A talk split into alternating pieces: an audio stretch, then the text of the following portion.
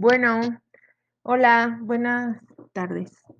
Eh, como ya habíamos mencionado la semana pasada, el análisis de componentes principales es un método estadístico que permite simplificar los datos estadísticos.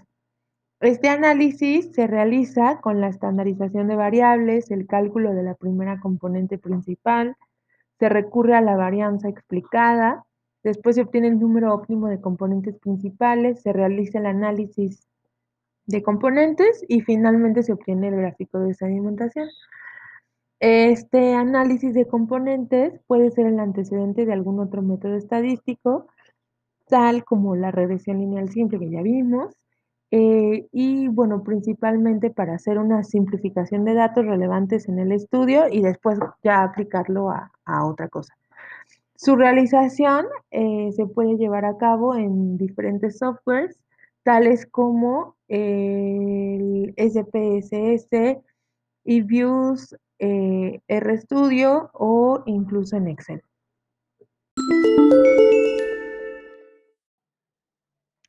Bueno, pues en el ensayo de esta semana em, hicimos un análisis, bueno, ya hicimos eh, un ejercicio práctico del análisis de componentes principales y factorial.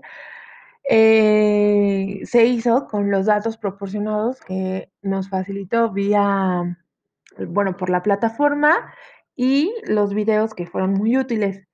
Este análisis fue sobre una base de, una base de datos de Pokémones y algunas de, sus, de las características de estos Pokémones. Particularmente, eh, me pareció un ejercicio un poco complicado porque la realidad es que no sabía nada de Pokémones y eh, pues de un inicio me costó un poco de trabajo entender eh, pues qué eran y, qué hacían.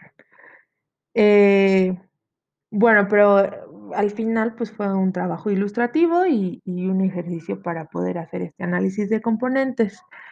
Mm, lo primero que se necesitó fue una matriz de datos rectangular para hacer una reducción de las dimensiones de los mismos datos para después obtener la matriz de correlaciones.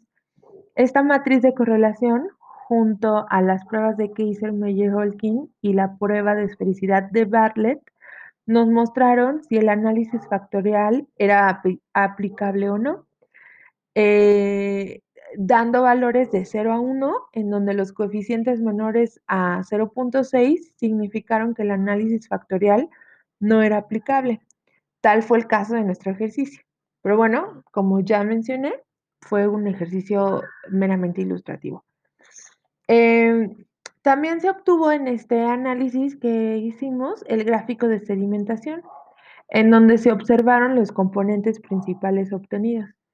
En este caso fueron uno para cada variable, es decir, componentes principales.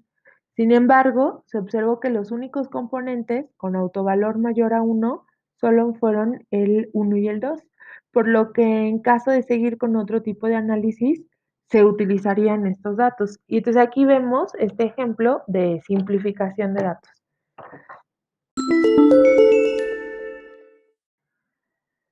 Bueno, entonces finalmente, eh, para este ejemplo de una base de datos con los poderes de los Pokémones, podemos concluir que los componentes 1 y 2 obtenidos resumen las variables dadas.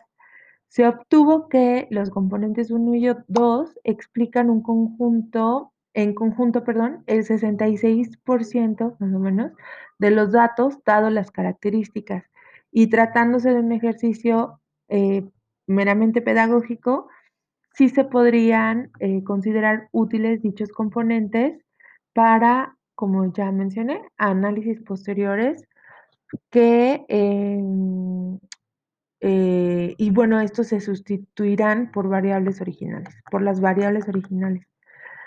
Eh, y bueno, con este tipo de análisis se puede saber el peso explicativo que tiene cada una de las variables, pues se obtienen los porcentajes de la variante explicada de cada uno de los factores.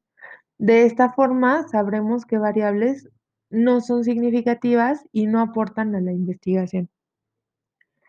Y bueno, pues básicamente esta es la síntesis del ensayo de, esta semana. Espero que esté, pues, más o menos correcto y nos escuchamos la siguiente semana. Bye. We'll be right